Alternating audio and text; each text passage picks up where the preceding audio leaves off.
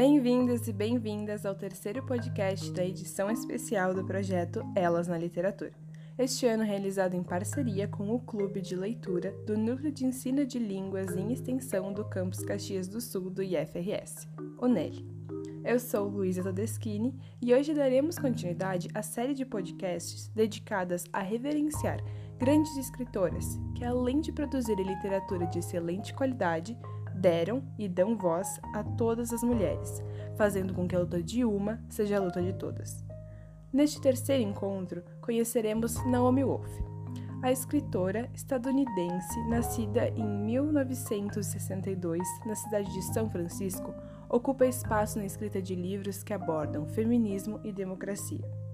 Entre suas obras, o livro O Mito da Beleza recebeu maior destaque, não por ser aceito de forma tranquila, como um romance clichê, mas sim por motivar inúmeras mulheres a observar a história do patriarcado de uma forma diferente. Para compreendermos melhor o livro e o choque que causou na sociedade quando foi lançado pela primeira vez, em 1990, é preciso entender o feminismo e o que ocorria no movimento nessa época. Na década de 90, o feminismo sofre mudanças, a fim de revigorar a luta feminista, discutindo pautas plurais e a importância das intersecções de raça, classe e gênero. Atualmente, identificamos como o início da terceira onda feminista e o nascimento do feminismo interseccional. O feminismo estava ganhando mais força, mais polaridade e se mostrando como uma causa fundamental na vida das mulheres. Nesse período, descreviam-se cada vez menos mulheres como belas, recatadas e do lar. Assim, nossa incrível escritora, influenciada pelas publicações das autoras Patricia Collins e Beth Friedan e do contexto que estava inserida, publicou O Mito da Beleza. O livro aponta que, atualmente, a estética é o meio de maior controle das mulheres. Dessa forma, a autora discorre sobre o passado e os diferentes meios de controle de mulheres que já enfrentaram como a obrigação de ser mãe, a insubmissão ao homem, o papel no mercado de trabalho e a histéria. Você já leu alguma revista em que dizia como ter lábios mais carnudos, seios mais robustos, cintura mais fina? Veja a rotina da atriz Aline Riscado para ter esse corpão. Ou ainda, já parou na frente do espelho e desejou ser diferente e se comparar com alguém que considerava mais bonita? A resposta dessa pergunta tem muita chance de ser sim. E Naomi, ao observar esse processo doentio que leva milhares de mulheres a doenças como anorexia, bulimia e até mesmo procedimentos estéticos exagerados, invasivos e arriscados, compreende a forma como nós, mulheres, estamos sendo manipuladas. Porém, o mito da beleza não tem absolutamente nada a ver com as mulheres.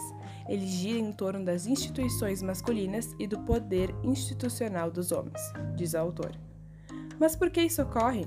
Ora, conquistamos nosso local de trabalho, nossa voz na sociedade, nossos direitos e fazemos isso de forma extremamente rápida, o que, obviamente, assusta e assustou tantos homens que assim criou-se o mito da beleza por meio de dados e de conscientização de diferenças entre mulheres brancas e negras, a autora aponta como o surgimento da bela e sucedida ou feia e fracassada assombra o futuro das mulheres.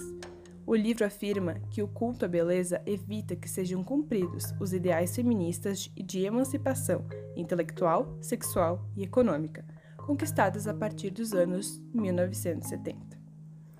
O mito da beleza orienta formas de ser mulher, de encarar as mulheres e de organizar nossa sociedade capitalista, racista e patriarcal. Ele faz parte da construção de expectativas, frustrações, identidades, relações de poder e visões do mundo. E sabendo de tudo isso, o que fazer em relação? Naomi se questionou igual a você, e ela fala, de forma muito vaga é preciso oferecer resistência às expectativas sociais veiculadas pelos meios de comunicação de massa. Entre nós, o mito da beleza é uma leitura necessária a todos, e por isso a escritora afirma sempre voltar e avaliá-lo, a fim de sempre procurar unir mais informações, focando em um futuro onde mulheres tenham por vencido o mito.